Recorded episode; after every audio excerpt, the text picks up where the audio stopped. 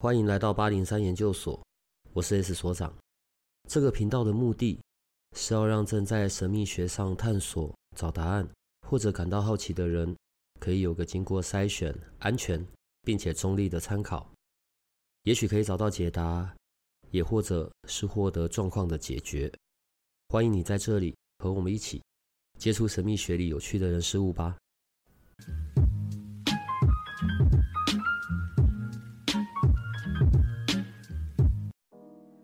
好，我们今天要来做数学，算数学题。呃，在过去这段时间，然后已经有一些有跟你做线上咨询的，对，然后我只知道都每一个都这样连连惊呼，好吧？但我们总要知道每个数字是从哪边来的，所以我们今天就用一个范例来算。这次这个范例呢，就是乱找的范例，不是我的，也不是小帮手的的生日这一些的。好，所以假设。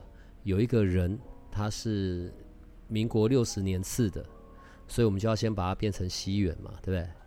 就是一九七一，所以一九七一先写，然后隔一点点，然后他是八月十五，我就再来写零八，然后再隔一点写一五，然后因为它是下午的两点十分，所以就会是一四，然后再隔一格一零，好，我们这样数字就写出来了。接着就是相加起来的那个重点，所以一九七一相加完是十八，我们就要先写一八，然后斜线，因为一八加起来是九，所以斜线九哦，所以这这是第一格的数字。接着来到零八的时候，就是一八加零加八，所以等于二六，然后再斜线，因为二加六是八。接着来到日是十五，所以就要用刚才的二六再加一再加五，所以就变成三二斜线五，然后再来，因为它是下午的两点，所以也就是十四，所以就要用刚才的三十二加一加四，三十七斜线，因为三十七加起来是一零嘛，斜线一零。再一个斜线，因为一零变成了一，这个每一格的数字，它的组成其实都是有不同的影响的。只是我们先，我们现在先进行表述的部分，然后接着来到分，因为是下午的两点十分嘛，所以就用刚才的三十七再加一加零，所以是变成三十八斜线一一，然后再斜线二，因为这个二是从一一来的，所以这个上面就是。阳历国历的时间，所以同一排的下方，我们就要再来算它农历的时间嘛。因为在彩虹数字里面，国历、农历它是各自有它的代表的意义。这一块我等下再请你解释哈。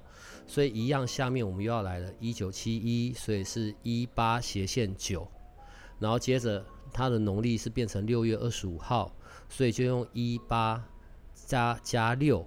等于二十四，然后斜线六，因为这个六就是二加四出来的，然后接着到下一格的日，下一格的日是二十五日，所以就变成二十四加二加五，变成三十一，然后再斜线四，因为这个四是从三加一来的，然后接着来到十，一样是用二十四小时制的表示，所以就变成三十一加一再加四，所以是三十六。然后再来斜线九，三加六九，然后接着就会来到了分，所以就是十分嘛，所以就是三十六加一加零是三十七，所以就会是三十七斜线三加七一零，然后再斜线一，好，所以这样子它这十个位置的数字就出来了。十跟分的部分跟印记跟它的过去会比较有关系。在彩虹数字里面的重点，还是要看日这一格所出来的主命数，对吧？所以主命数相对出来，好，我们今天先来认识主命数好了，好不好？所以主命数出来之后，呃，我们今天先不去纠结。假设像我的主命数是六，三加三六，好，因为我的六的组成会有三加三，会有二加四，可能会有一加五，它都代表不同的意义。但我们今天先很单纯的来认识，在彩虹数字里面所所代表的一到九各自的意义，或者它各自要小心的，这样瑶瑶老师可以吗？可以，可以。所以我刚刚的叙述没有错啦哦。嗯，对。所以我还是有算数学的能力，虽然有时候很强。先来讲数字一吧。嗯，在彩虹数字里面的数字一代表的是什么？我先解释一下好了。彩虹数字刚刚你有陈述了很多的加加减减啊，这个部分其实我们列出来会有一个十个数字。十个吗？对，十组会有十组。哦哦哦，因为我们国历有分年月日时分，这样就有五个阶段了。那我们会有分国历的面相跟农历的面相，所以我们其实国历加农历，我们会算出来有十个阶段数，总共有十组。那这十组其实都带有它原本的频率跟能量。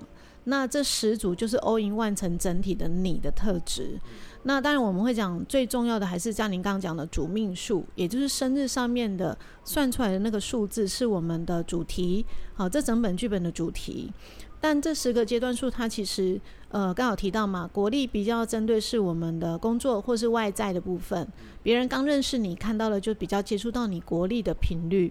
那如果认识一段时间之后，你农历的能量，他会比较能感受到。所以白天也，呃，国力也叫白天的你，也叫一开始认识的你；农历也是认识一段时间的你，或是晚上的你。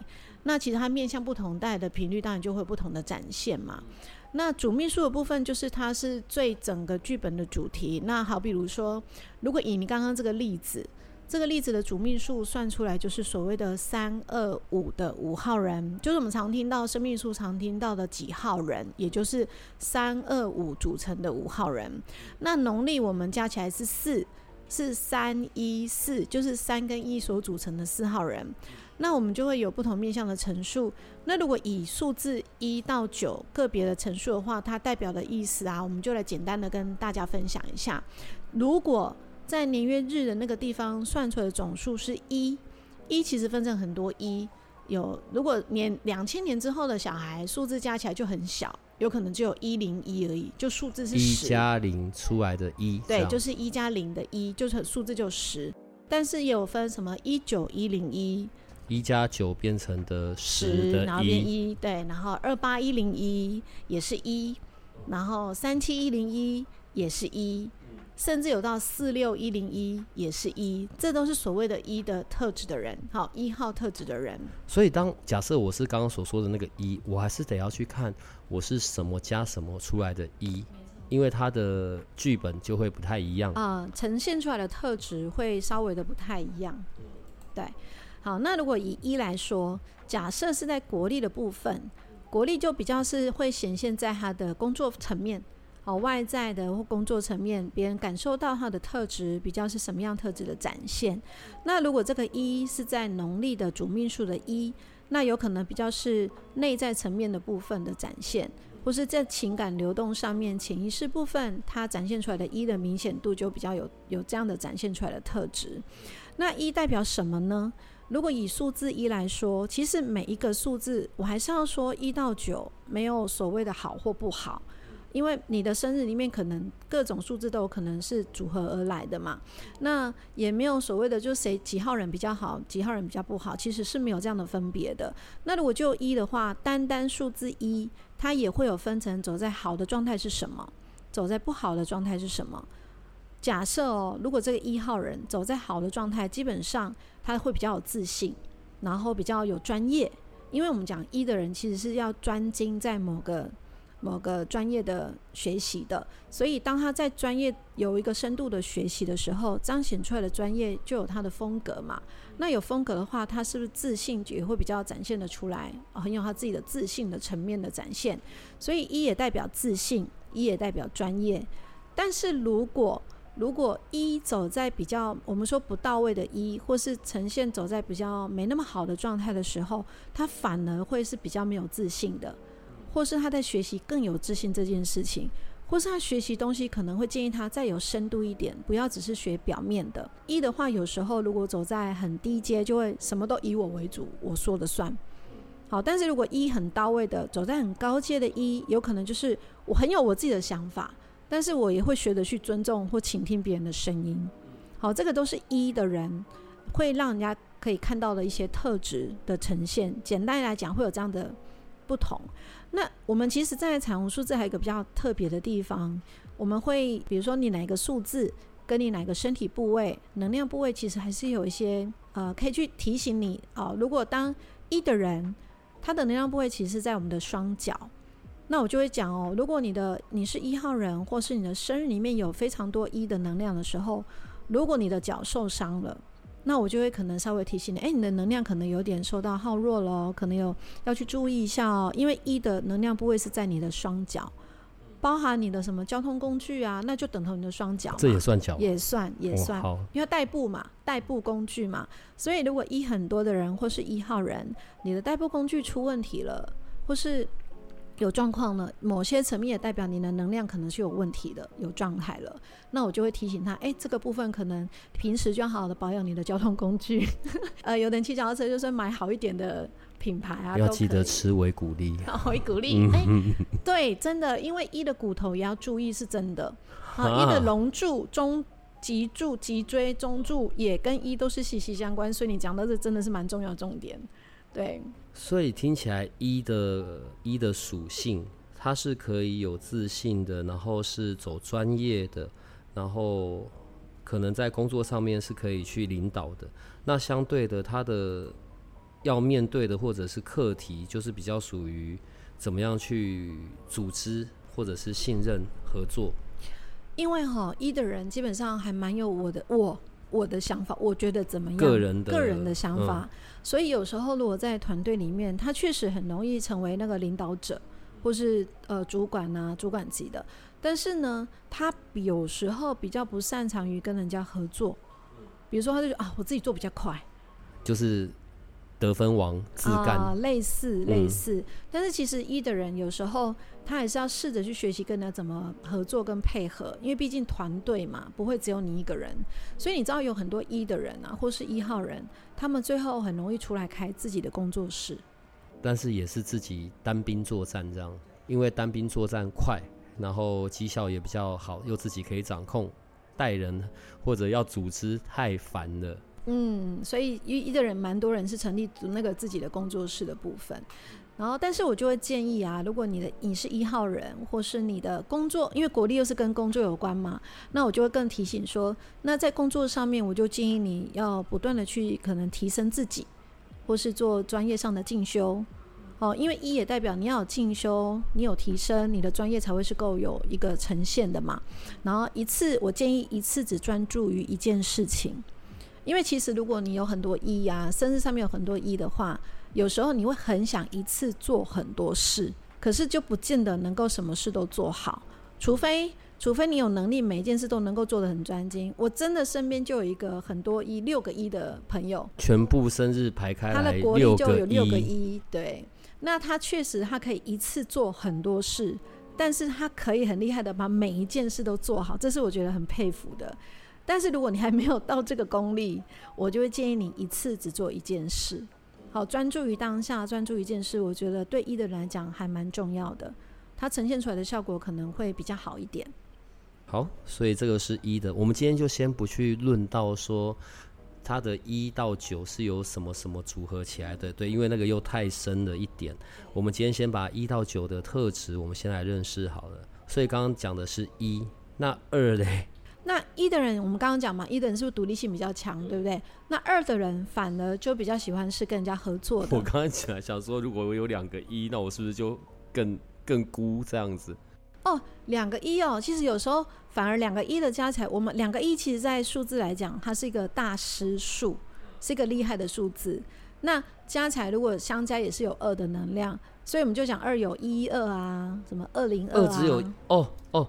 二的组成有一一二，有一二啊，二零二啊，对，那一二分成很多种一二啊，比如说呃二九一二啊，三八一二啊，一一从哪来的也是一个重点。对，因为比如说二九一二的一一就是从二加九来的，所以它就会有二的频率，然后跟九的频率，对对，太辛苦了。三层，我们就说这个叫三层的人，嗯，那如果哈另外一个叫三八一二。那它的一就是由三跟八来的。好，我们先不去讲到几层几层吧。对，我们先单论二就好了。可以。那二的部分跟一的差别是在于说，二的人比较喜欢有合作伙伴，或是做团队的。他们通常比较重细节，然后配合度通常嗯比一来的更高一点点。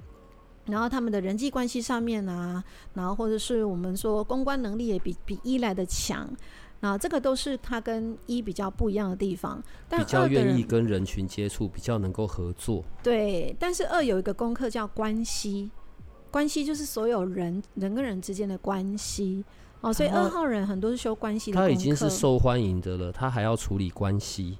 受欢迎的人基本上我们讲啊，普遍来说，二的人都算还蛮温和的。都不太喜欢去跟人家吵架，比较喜欢以和为贵。但是某个层面要注意，就是他是由于他自己自我认同不够高，想借由别人来认同他，所以他有时候会委曲求全去配合别人，还是于他的高阶就是他自我认同是够高的。那我我很清楚知道我要什么，那我也不会委屈自己，但是我还是善于也是喜欢去帮助别人的。好，所以一样会有不同层面的呈现。啊，通常如果二的人走比较低阶，就会比较没有自信。呃，反而就是比较，因为他温和，所以他都是可以去配合别人的嗯。嗯，但某些时候配合别人来自于他会比较委曲求全自己。委屈是重点。对，因为他不想，比如说我如果没有配合的话，别人会不会生气啊？那我如果没有配合的话，别人会不会不喜欢我啊？所以某些层面。当你的二还没有走在很好的状态的时候，确实比较容易比一号人来的就是进入委曲求全的状态。哦，所以我常就是说，二的人你要走在高阶，是必须先从认同自己开始，你的自信也会展现出来，然后你会，你你展现出来的状态真的会公关能力绝对也是比较强，但不会在关系里面委屈自己了。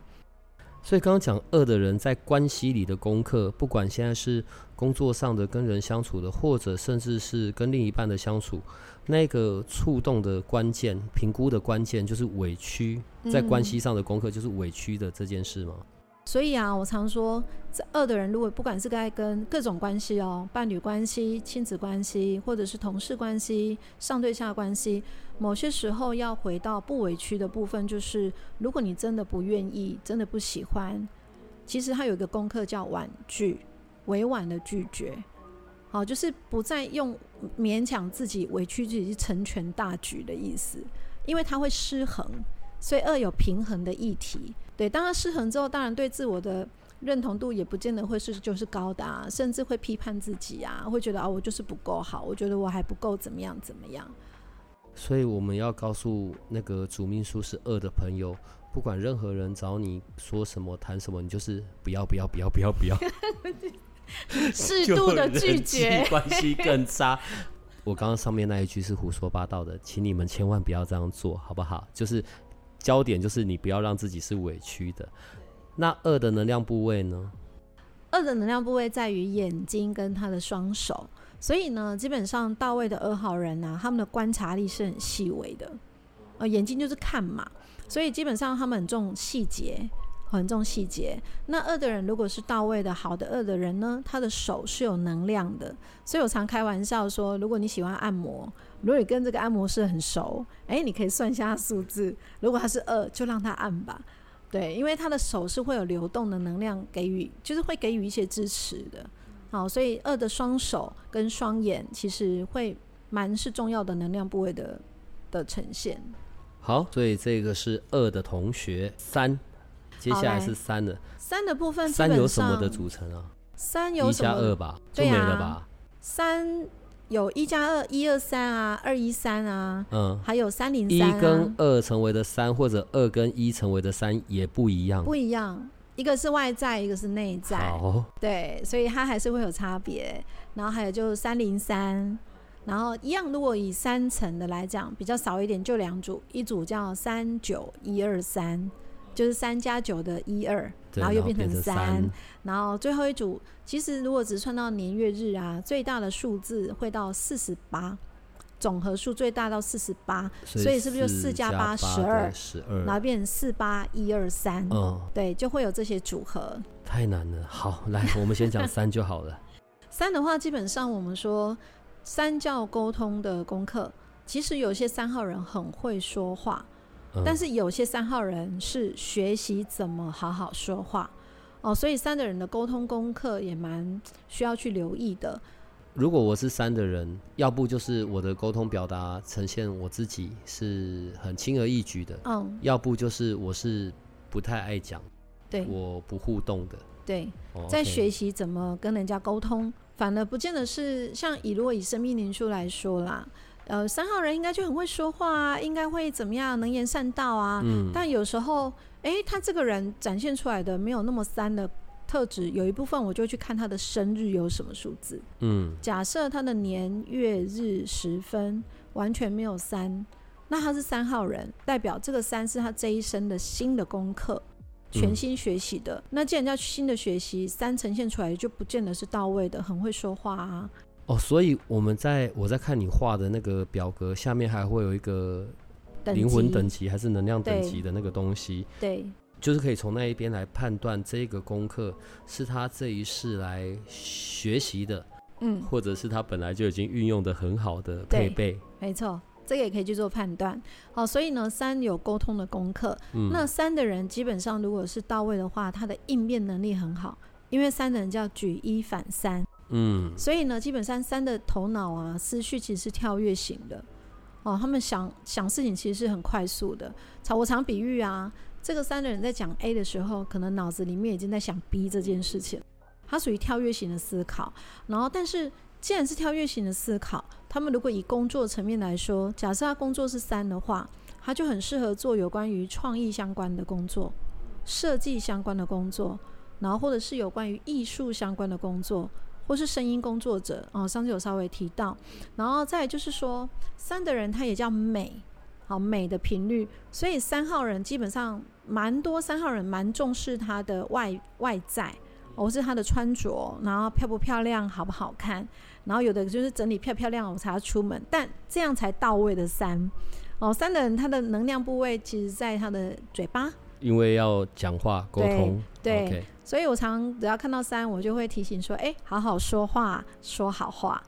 因为三其实很像一个回力镖嘛，那个形状很像嘛。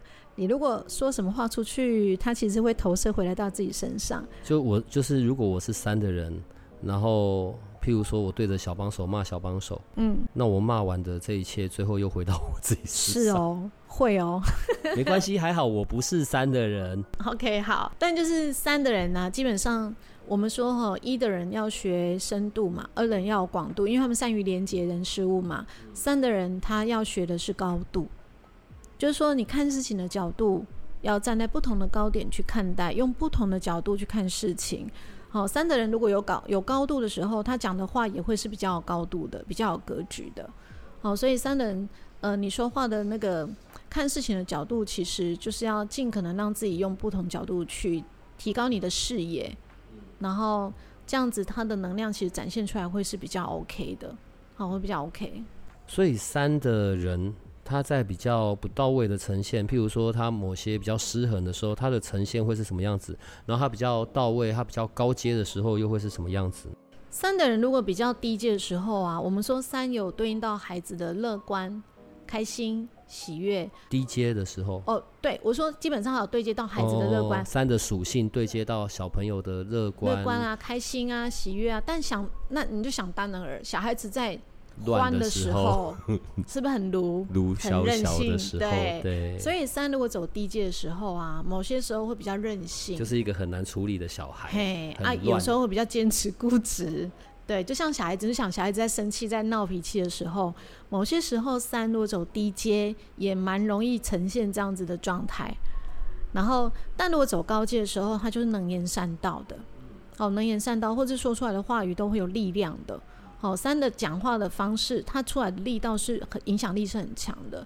所以我们常说，如果你是三零三的人啊，那个三零三也有说法者的频率，你讲出来的话是会影响到很多人，可以去布道哦，对。或者是你在，如果你不是走身心灵，你在工作岗位上面可能是那种教育主管啊，或是呃协助教育训练的那些讲师之类的，可以做老师。好，恭喜三的朋友，但要到位哦。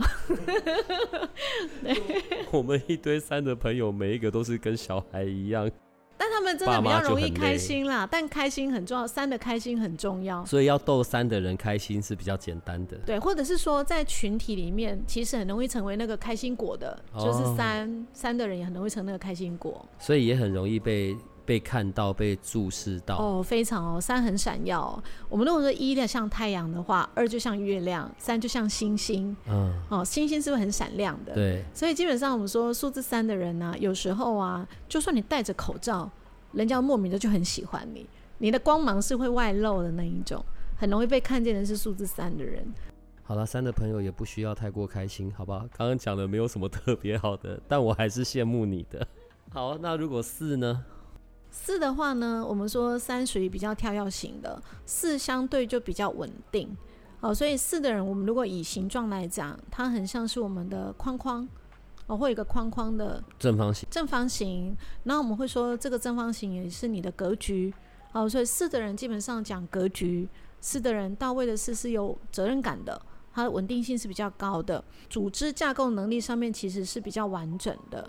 好，然后或者是说，在团队的数字来讲的话，四的人蛮适合领导团队的。四跟一的领导有什么不一样啊？一的领导是我带在前面，我带着走在前面，或是做一些新的开创性的突破，我带着团队去做一些开创型的。我带着头，我身先士卒，对，我冲第一个。对，没路我都能开路，比较是这样的特质。四是整合团队，整合资源，整合团队，把资源做一个很很架构式的去做这样团队的建构。现有的时空环境以及我手上所拥有的工具。然后来做整合，然后分配给组织，然后带着组，他就比较像是带着组织打团体战这样子。对，那基本上到位的四的人，他们的执行力也会蛮强的，因为组织架构能力强嘛，那是不是就比较能够知道，哎，我可以怎么去完成这件事情？但我还是要提醒，就是说，它有分高阶的呈现跟低阶的呈现，所以如果你是很到位的四，基本上你是有能力去执行力很强的，然后责任度。也是很高的，但有没有可能四的人是在学习承担责任？也是有，他走的就低阶的部分。那个关键那个按钮是在于我是否愿意承担责任，我是否愿意承担风险。就是他在学习这件事情。哦，OK，对，他在学习这件事情。没有得选，就是你要不你就是学得好，要不你就是学得不好。对，那像我刚好提到嘛，如果他的生日里面是有四的。那基本上他的四就已经已经有学过的基础嘛，那他这一这一次在修四的功课就会比较轻松一点点。那如果他的生日里面是没有四的，代表他是这一次是在重新学习什么叫做承担责任这件事情。等一下，所以如果我的生日不管国历农历一字排开里面就是没有四，那相对的就是在提醒我，我可能要来学习这件事情。对。对对，因为他不擅长，因为重新重新开始学的概念啊，从零开始学的概念。那如果以四的人来讲的话，他也有家的功课，家的功课，家，嗯，所以回家的那个家，在回家的家，所以有时候四的人还蛮爱家的，或是蛮想要有一个家的，就是家的功课也是四的一些，就是一些习题。蛮爱家的，跟蛮想要有一个家，这两个方向不太一样。对，像比如说有些四号人就想要很很想要结婚啊，很想要有自己的家庭啊。嗯。然后这就是四的人蛮渴，有时候是蛮渴望的一件事情。嗯。那或者说四的人确实有时候也比较容易遇到一些原生家庭的议题，就是跟家有关的功课比较容易啦，比较不能说绝对，但是有时候他确实有家的功课要去学习。怎么样为怎么样去？打造、建造出自己理想中的家庭，或者是可能必须要为家庭做些什么事，这样子。嗯嗯，嗯。那四的能量部位在哪？呃，四能量部位是全身。呃，如果我有四的朋友，我就是全身上下把它摸一遍，这样吗？不是，就是四的人基本上比较容易有肩颈背酸痛的感觉啊，是因为他们其实四的人比较谨慎。好，比较因为有责任感嘛，所以对事情就是会比较谨慎小心，所以不自觉有时候会有没有看过那种有人就不自觉紧肩颈就会紧绷起来，或者整个就紧缩起来。通常有四的人比较容易又有这种状态，所以呀、啊，他们就很容易是那种需要去运动或者是按摩的那个族群。好，我常讲四的人能量不会在全身嘛，那如果他没有运动的习惯，是不是就很容易全心全身会就硬邦邦、很紧绷？那他的他的身体就很不舒服。所以呢，就会建议有四的人或四号人啊，呃，适度的伸展、适度的运动是蛮重要的。那如果他真的真的忙到没有时间做运动、做伸展，那我就会建议你一段时间就去按摩吧，去让人家做一个深层的按摩。所以，如果你是四的朋友，然后你已经有点老了，那你就好好的运动，或者是去给人家按摩。可是，如果你有四的小朋友，你家里有四的小朋友，你就常常去抱抱他。抱，对，因为身体嘛，所以其实四的人，不管是大人或小孩，他们其实蛮喜欢拥抱这件事情的。但是你要记得一件事哦，不能敷衍的拥抱。要非常有质感的。来来来，你过来，我抱个两下，然后就轻轻碰触，拍个两下背，抱完了，这种没有用，没有意义哦。因为四很重安全感，安全感，对安全感。所以如果我们家里有四的小孩啊，我就会建议他，他在闹的时候啊，不要多说。抱他就对了，抓过来直接狠狠的抱住，对，好好的抱他一下。他其实有时候只是想要被有，就是想被爱、被抱的感觉，就是安全感的需要啦。那像我自己也是很多事的人，我就还蛮喜欢拥抱这件事情。我觉得那是一种安全感，对，是一种安全感。那我就再补充一下，所以如果你家中有另一半是四的，他开始在卢，开始在欢，你就不要说话，立刻扑上前去抱住两分钟。然后就可以平安没事的度过了，是这样。嗯，可以试看看哦。好，再来五呢？好，那五的话呢？我们刚刚说前面的数字四啊，它有框框架架，对不对？对。那呃，四方形。四方形嘛，那基本上五这个数字是在突破框架的数字，突破框架。四是四是安全感，所以我需要，我会为我自己刚刚讲那个正方形就很像一个界限，一个边界。对，但五反而是在突破。对，所以五是叛逆的人，是不是？如果啦，如果要比较起来的话，五一般人你会觉得你很叛逆耶，你也不听话，哎。可是其实五的人是在突破框架嘛，他在各种尝试、各种体验，他其实很喜欢做各种不一样的挑战。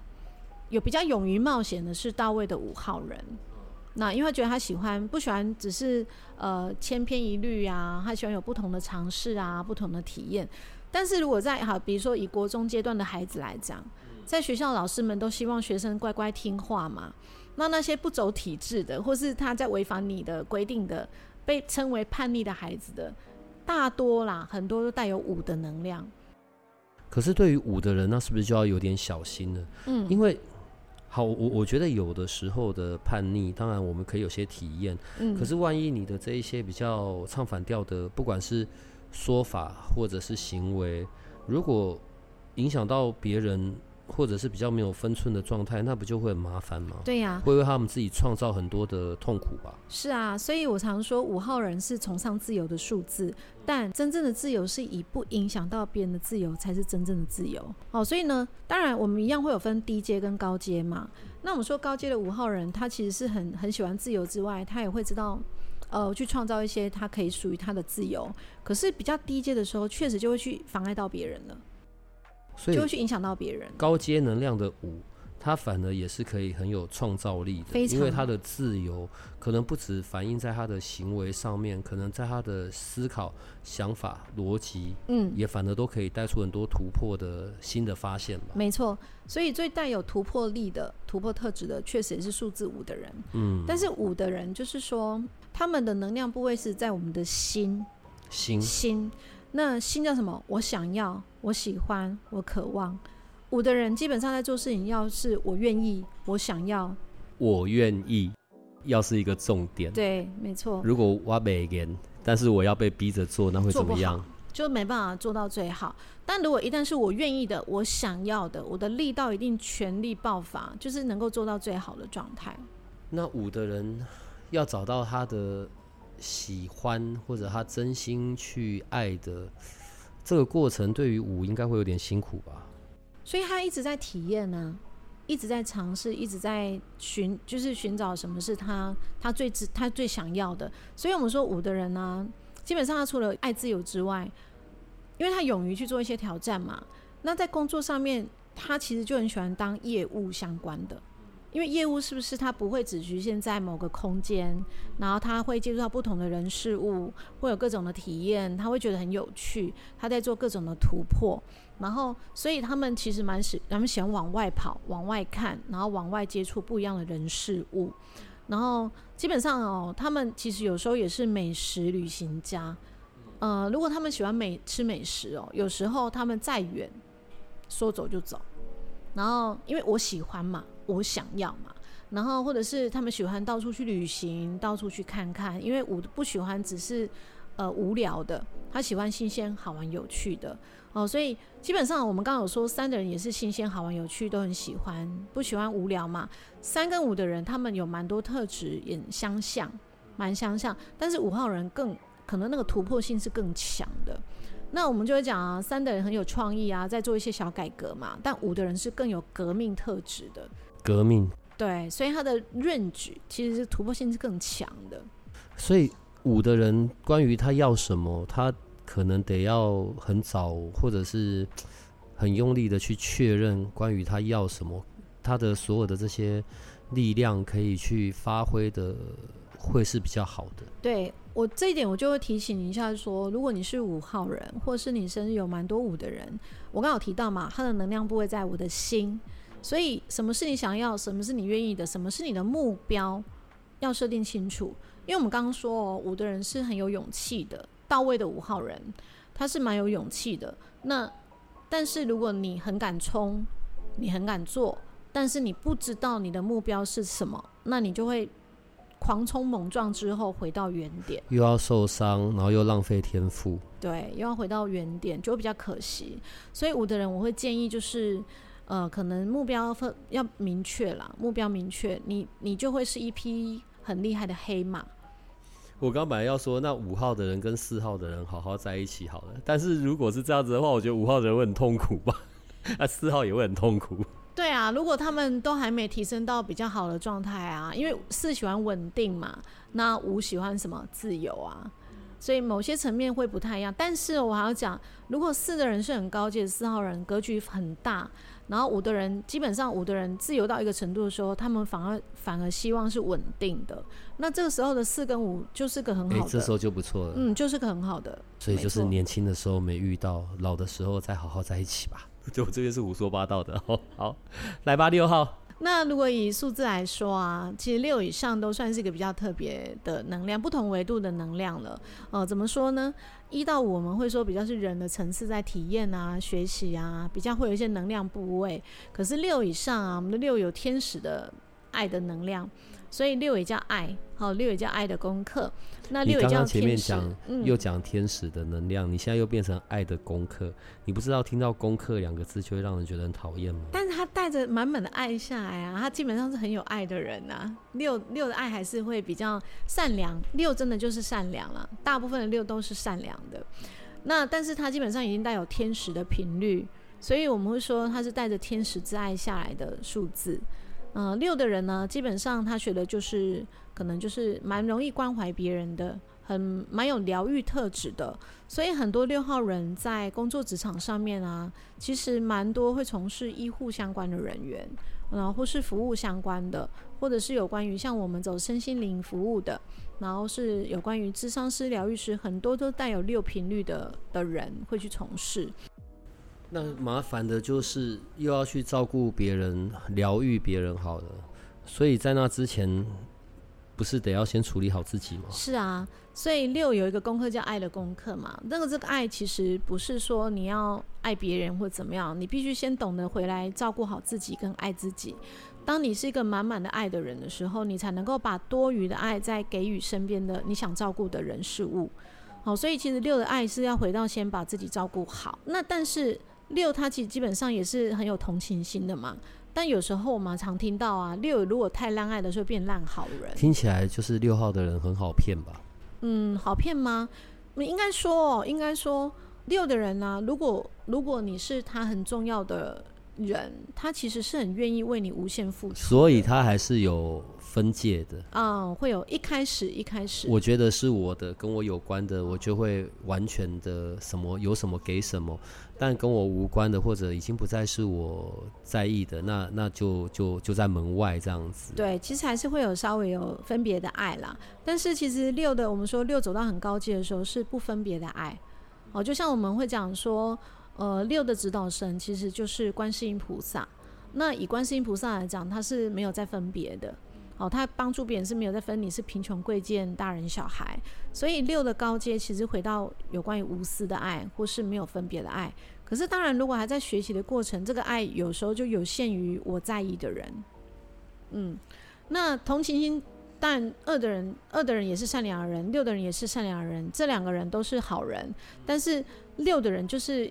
同情心真的还是比较多，会想要去帮助别人、照顾别人，然后但是都没有自己。所以我什么时候六的人要先把自己照顾好，你才有能力去去把多余的照顾其他人。所以是不是要像跟二号一样，什么都我不要，我不要，不要，不要，不要，不要，不要，不要。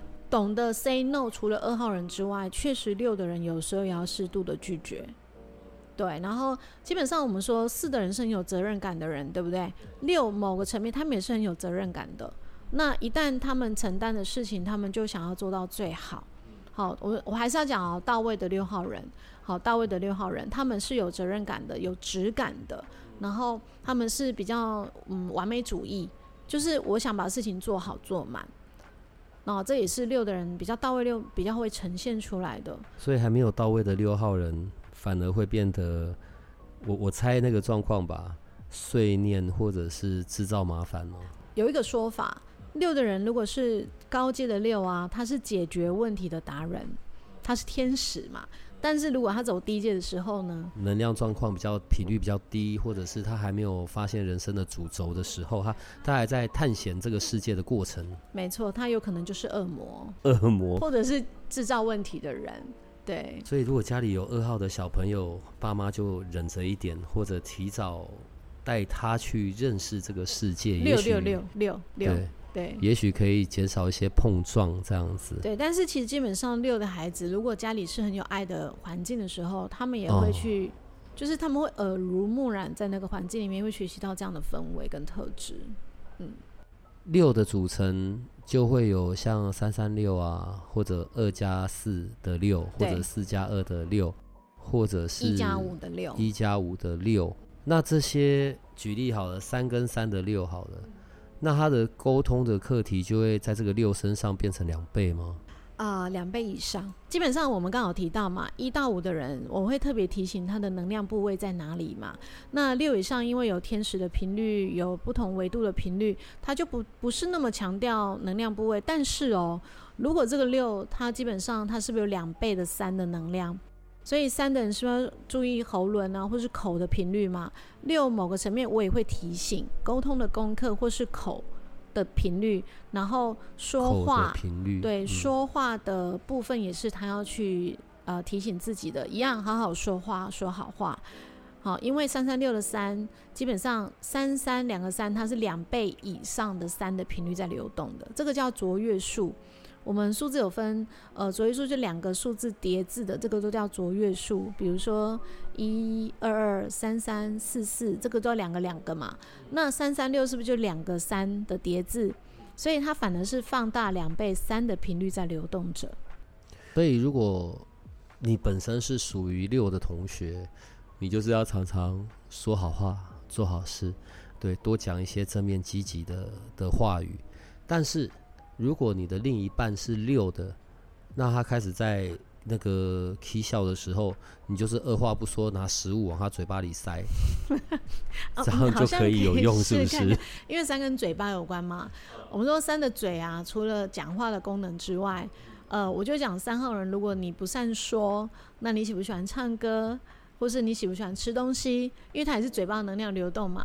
那如果你是三三六或是六的能量，如果你要试看看，我觉得好像也可以，因为它也是有三的嘴巴的频率。如果是嘴巴，它是不是抓着嘴巴亲下去也可以？哦，也不错哦。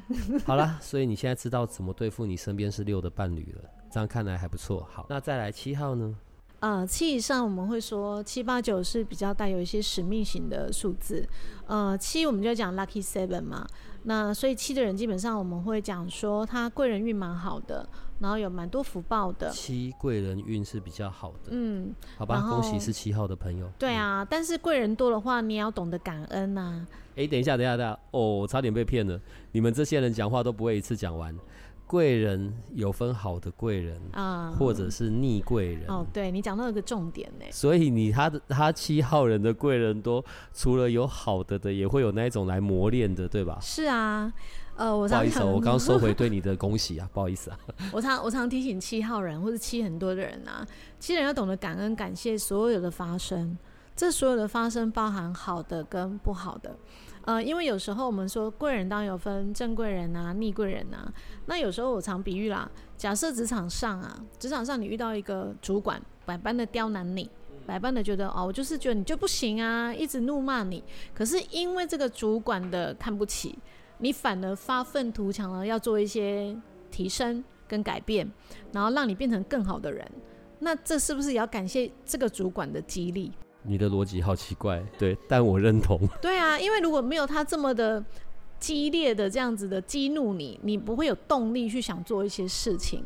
所以我常常会说哦，有时候啊，有时候七号人遇到那些逆贵人啊，有时候反而是在你出生之前，你跟人家约定好了，我拜托你脸机车一点，我才会有斗志去改变做些什么。我们这一辈子要一起下去，我们在这一辈子会遇到，所以我们已经设定好了，我们要。呃，我们在彼此生命里扮演的一些角色，就麻烦你扮演一下那个那个讨人厌的人，然后尽量的来虐死我，然后让我在这个部分可以获得学习跟成长，就是激发我的斗志嘛。所以你看，如果没有他这么演这一出戏，你可能没有办法变变成后面这个比较好的自己。所以我常说啊，七的感恩啊，不止感恩好的，就是好的不好的，我全然感恩，是因为。有些这些事情发生的背后是来成就你的，或是来带给你更多智慧的学习的。好，所以七的感恩啊、很重要。再来呢，七的人也比较是好奇心比较强的，所以七的博学多闻是，呃，因为他因为好奇，所以我想去了解更多的知识。那去了解之后，他就变成是有时候成为专家学者。所以很多专家学者的数字是七的数字哦，某个领域的专家或者学者。对，但七的人学习只学我有兴趣的东西。某个特定领域，他是可以去钻研的。是，那以逻辑力来讲啊，直觉力来讲，到位的七号人，他们其实也都是直觉力很强的，那逻辑力也是很强的。嗯，呃，七号的人在频率比较好的状态跟比较低阶的状态，会有什么样的呈现呢？七的人如果比较高阶的状态啊，你会觉得跟他在一起很轻松、很自在、很幽默。但如果七的频率走在比较低阶的状态，他比较容易陷入一个焦虑不安跟紧绷的状态。所以七很两，七也是蛮两极的。应该说每一个数字它都有分好的跟不好的嘛。那七很明显就是这个七的人，如果他是非常就是走在高阶的人呢，你会觉得他哇，很很幽默诶，而且很舒服。你跟他在一起是很轻松的、很开心的。但是七有时候自己会陷入一个很紧张的频率里面。紧张什么？就是很紧绷啊，什么事情都是比较焦虑啊，然后一个很就是呃像不安，他就会觉得很不安，哦、想很多就很不安。哦，这也是比较七容易走在比较低阶的时候的呈现。七相对的是比较多疑，想很多吗？所以他会想去验证很多东西，比如说真的吗？是吗？常常你听到那种真的吗？是这样吗？通常啦，通常都带有七的频率啦。但是有时候他也不是真的质疑你哦，他只是想去验证，他想去看哦，是不是真的是这样，找真相。需要验证啊，需要验证。所以他转换的关键就是感恩的这件事情。如果他愿意让这件事情变成一个习惯，先不管心里喜欢不喜欢，但是可以就可以改变他的能量状态。对，那他有能量部位吗？呃，没有，就比较没有了。那因为七以上都属于比较使命型的数字。我们如果以常数来讲，有时候比较神格的特质。那既然是神的特质，就比较没有所谓特定的能量部位。好，但就是如果你真的要说啦，七的人有可能是有二五七啊，二五七的五就是心啊，哦、对啊。那如果三四七的四要注意什么？身体啊，肠胃啊，身体啊。那如果是一六七这部分，其实就是每个组合它带来的频率，可能就会稍微提醒的是不一样的。所以难怪他们给你做咨询的时候，然后每一个都会在那边尖叫这样。所以因为跟组成是有关系的。对。对好吧，那八号呢？八呢，基本上我们会讲它比较有主管格、老板格。所以跟生意人比较有关系的，其实是数字八的数字。八也叫丰盛，八也叫理财数。那八的人基本上啊，蛮多都还蛮会赚钱的，或是有商业头脑的。那有公关能力的八也是很强，他能够去连接很多的人脉，嗯，或是经营人脉。好，对于商业有关的，他蛮擅长这件事情的。然后，但是有一个很重要的，我会提醒的，八等于吸引力法则。我我常比喻八等于吸引力法则，是因为八的召唤力很强，八的显化力很强，所以你想什么，它很快就会被你召唤来了。所以他只要心里，就算他一个不小心想到的是一个比较糟的念头，或者是想象了一个比较糟的结局，就是一个不小心一闪而过而已，马上就会。成真蛮容易啦，所以我常会提醒八的人啊，他的他的图腾很像是一个那个无限符号，倒、嗯、过来的无限对无限符号。嗯，所以呢，你想什么很重要。那我会提醒他正向思考，因为他想什么就来什么。当然，如果担心什么，也很容易就显化出来了。嗯，所以吸引力法则这个特质，我会特别特别的强调。那如果是到位的八，基本上它是很丰盛的。但是如果走低阶的八，他反而觉得我是很匮乏的。好，比如说我常常提醒啊，你赚钱，你是觉得我值得所有的丰盛，还是我觉得我怕没钱？因为八有时候他就是有跟钱有关嘛，赚钱有关嘛。如果你赚钱是因为我觉得我很害怕我钱不够用，那你就掉入一个匮乏的频率里面来了。那你赚到钱很快就出去了。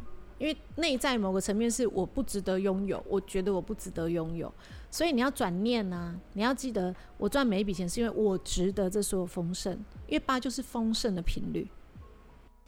呃，我要好好赚钱，然后因为赚钱就可以让我很愉快的吃喝玩乐，这是一种；或者是我要很辛苦的赚很多钱，对，因为我的赚钱是因为我怕我没有，是是像这样子两种的。类似，所以在。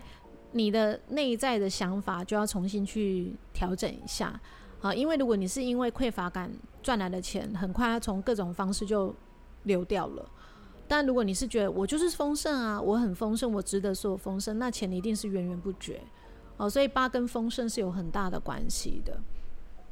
我刚刚本来想要讲说，好吧，那恭喜八的朋友。后来听一听，好像也不太对。所以不管我们是几号，我们对该好好做些什么，还是得要做些什么，好不好？对啊，其实每个数字都有分好的状态跟不好的状态嘛。所以重点是我怎么样可以让我自己是在比较我们刚刚讲的高阶的，或者是好的频率的那个状态，就是我们在讲的那个关于转化的那个关键。对。所以八的关键就是时常需要是正向的。对。嗯，留意自己可以显化的那个能力，然后用在好的的地方，对，让自己心情开心的，没错，没错。好吧，八号的朋友你也很辛苦，来吧，九号呢？来，九是最后一个数字了。那如果以彩虹数来讲啊，九又有神的智慧的意思，好，神的智慧。所以我们说九人很聪明，他的智慧是神性智慧哦。那九的人基本上很大爱。哦，所以他们基本上很多人都喜欢做，呃，跟公益有关的，跟服务有关的。所以很多医护人员啊，或是宗教人士啊，呃，很多都是九号人的功课，呃，九号人的的数字能量啦。那其实基本上数字七跟数字九这两个数字，它又跟宗教部分或是跟身心灵部分更息息相关。所以很多九号人基本上是梦想家，是慈悲家，是我们讲就是很愿意去帮助别人那种智，就是这方面特质的人。他们比较不喜欢跟人家争名夺利，或是利益上的纠葛。呃，跟六号的差别，我我的想象里面，所以六号的是会愿意去帮助人，然后心软的，然后然后护士、医生，呃这一系列。所以九号可能是比较偏向于宗教。他要透过的是更，就是六号是手把手的去协助人、帮助人，可是九号可能他的在看的那个人数，就是哦，我们刚刚讲到说法或者是宗教类的，是比较像这样吗？呃，应该也不是说六的人针对比较少，而是说，呃，我们说一开始啊，如果如果六，嗯，六一开始如果还没到很高阶的时候，是会有分别心。嗯，你是我的人哦哦哦，我会愿意去给你嘛。可是你跟我不熟，我不见得会对你很好啊。但这个酒比较没有分别，就我们讲它叫无私大爱嘛，它比较是大爱型。所以最惨的朋友是九号的朋友？不会啦，九号人是。很有想，很有梦想，想去帮助很多人的数字。我们讲利益众生呐、啊，这还不够辛苦吗？他可能会有很多人跟着他一起做这件事情、啊、哦，不会是孤单自己做的。对啊，所以有些九号人是那个宗教领经宗教领袖啊，嗯，然后或是有关于这方面的领导者啊，心灵心灵领导者都有可能啊。但是九就是要很注意啦，因为九的数字哈，他想法很多。他理想很多，他的梦想很多，但是有时候他的执行力就要比较去提醒自己。执行力，嗯，他需要一号，对，因为因为一号用脚，嗯，就是说他除了想之外，要想办法去执去做，让事情发生，嗯，让事情发生，而不是只是我在脑子里面一直在很想做这件事情而已。所以九号的在比较低频的时候的呈现，跟在比较。哦、呃，具足圆满高阶的时候会有什么不同呢？九的如果走比较低阶的部分啊，有的会比较容易沉迷于网络啊，或者是呃虚拟游戏啊，或是追剧啊，逃避现实，逃避现实会比较不落地，不落地。然后，但是到位的九，基本上他们很清楚知道我可以用什么样的方式去帮助到更多的人，然后是很有智慧的智者。哦，所以基本上其实。呃，所有的九号人都是来自于很高神性维度的能量的人，只是说，当他还没学会怎么去看见自己这个优势的时候，他有时候会觉得跟人沟通不容易，因为九也有三倍的三嘛，所以有时候九号人他们觉得沟通有点难，是因为我讲的话好像不见得大家都能理解，我就选择我不说了。对啊，听不懂我就不讲了。对，然后我就活在我自己的世界。所以为什么有的会喜欢玩玩电游、玩网络？啊，是因为我觉得在这个世界里面我很开心，我不用去面对这些人。但是其实落地一点的酒，他们其实智慧真的是很高的智慧，神性智慧的人。嗯，你知道我们现在讲完到酒，我们这一集就又要结束了。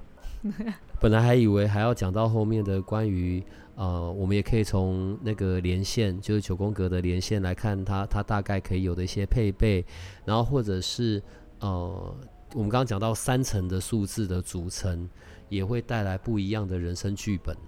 总结一下哦，所以我们刚刚讲国力的数字所相加起来的，代表是在白天时候我的呈现、我的想法，或者在工作上人家看到我的样子。嗯，那如果是在农历出来的那个数字，是比较代表我的实际的行为，或者我在感情、情绪上面呈现的那个样子。嗯，如果先不去论，因为这个五大阶段数。又分别代表了什么？呃，幼年、青少年、中年、老年的这一些嘛。然后还有九年周期表，我们先不要讲到那么后面的好了，先单纯看。所以在主命数的这里，就是在年月日日的这一栏，就已经有两个主命数嘛，一个是国历的主命数，一个是农历的主命数。可是这样子的解释，怎么怎么怎么看呢？譬如说，好像我刚刚举的那一个例子好了。所以他在国历的主命数是五，数字五，然后他在农历的主命数是数字四。先不管它是由什么东西组成出来，因为我们在讲到他的人生剧本的时候会看得更细嘛。现在只是很单纯的看到主命数的话，那代表这是一个什么样子的人呢？好，比如说如果以外在国力的部分他是五号人，那我就会就比如说以工作上面，他如果问我说，那我适合的工作比较属于哪一类的？那我就讲，你可能适合比较业务型的，或者是比较勇于去做一些不同尝试，特别开疆辟土的。对，开疆辟土。我觉得他不喜欢被限制在某个空间跟状态里面，他会觉得太无聊了。王牌业务，嗯、你不要管我，我自己去处理。要生出什么我就生出来，但你不要管我。对，所以五号人呢、啊，他很适合当业务员、服务员啊、呃，服务服务类的，服务人的人，服务类的。对，那如果是。要他去当什么公务人员，可能就是要他的命那种感觉，他就觉得太无聊了。他喜欢有挑战的、有创新、有体、有不同体验的。他喜欢不不一样的不一样的那种历程，他觉得会比较有趣。欸、举的这个例子，哎、欸，我现在也才在看呢、欸。好，你看他在工作上，在白天的呈现是这样，可是在他的内在想法，在他的晚上，他却是四号哎、欸。晚上可能就渴望在家的感觉啊。哦哦哦，是有家的功课啊，所以晚上他就觉得很，他很喜欢在在在家的频率啊，或者是说晚上就可能比较以家人为主啊，或者是在家里我就很愿意承担家里的照顾者的这个角色啊。农历也是看晚上嘛，对，所以某些时候如果说你要看白天晚上，他晚上就喜欢是在家的状态，不喜欢在外面到处跑的。再加上如果。呃，因为我记得那时候有讲到说十根分的重要性，是因为它代表了印记，就是过去过去，哎，那是要讲过去还是这一世的使命的东西啊？累世的印记。哦，嗯、呃，就是十根分有累世印记的脉络这样。那个累世印记对于我们又会有什么样的影响？应该说，如果累世印记，你你今生的主题。有时候你设定这个主题，有时候是你累世的印记有一些脉络，你可能想要再延伸啊，或是把那些特质再带进来，你今生的功课去做一些特特质的延伸或辅助都有可能。那因为你以前有过什么样的身份，所以你这次想要用什么样的特质再来再去做发挥，或是再去做经历体验。我觉得我们今天要先到这里了。对，我们只是举一个例子，然后我们就用这个例子来看一号到九号所各自代表的。我觉得这个部分就已经打好一些根基了。所以有在听我们这一集的朋友，你可以自己为自己去算算看，在下一次瑶瑶老师来的时候，嗯，我们再来看我们要从九宫格的部分连线的部分，或者是来带到一些跟印记有关的部分，这样好吧？好啊。那我们今天就到这边吧。你可以跟他们说拜拜。大家拜拜，再见，拜拜。如果这个频道的内容对你有些帮助，那我们还有一个不公开的脸书社团，不定期的会有影片、采访的直播或者线上活动的举办，每一天还会有奇门遁甲集市方的发布。你可以运用八零三研究所的官方 LINE@ 找到加入社团的入口。为了维持社团的品质，记得花一分钟完整的回答入社问题。